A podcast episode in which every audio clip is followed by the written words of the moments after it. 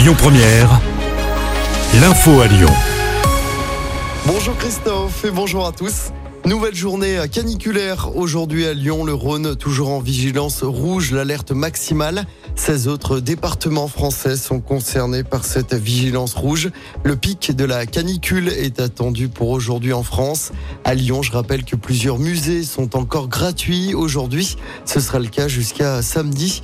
Le musée des Confluences, le musée Gadagne ou encore le musée des Beaux-Arts sont notamment concernés. Les parcs de Paris et de la Croix-Laval sont accessibles en soirée. Les horaires des déchetteries de la métropole de Lyon sont adaptés. Elles sont ouvertes jusqu'à 14h aujourd'hui. Et dans ce contexte, il faut limiter vos déplacements. C'est ce que dit la préfecture du Rhône.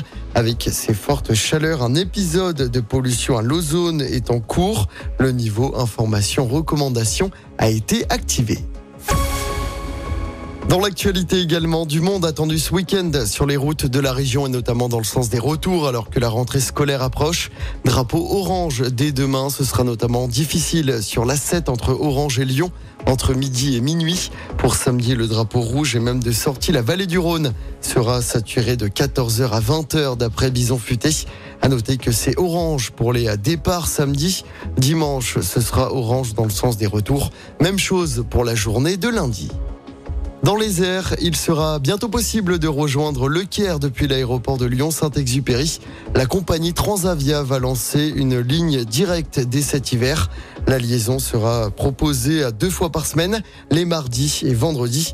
Les billets sont déjà disponibles à la vente. Le premier vol est prévu le 22 décembre. À l'étranger, c'est l'information de la nuit. Le groupe paramilitaire Wagner a perdu ses deux chefs dans un crash d'avion hier. Evgeny Prigogine, patron des mercenaires, et son bras droit sont morts avec huit autres passagers. Ils étaient tous à bord d'un petit avion privé qui reliait Moscou à Saint-Pétersbourg.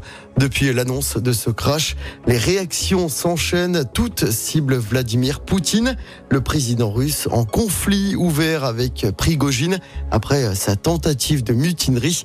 C'était il y a deux mois. Musique avec le festival Woodstower qui se poursuit ce soir au Grand Parc de Miribel-Jonage.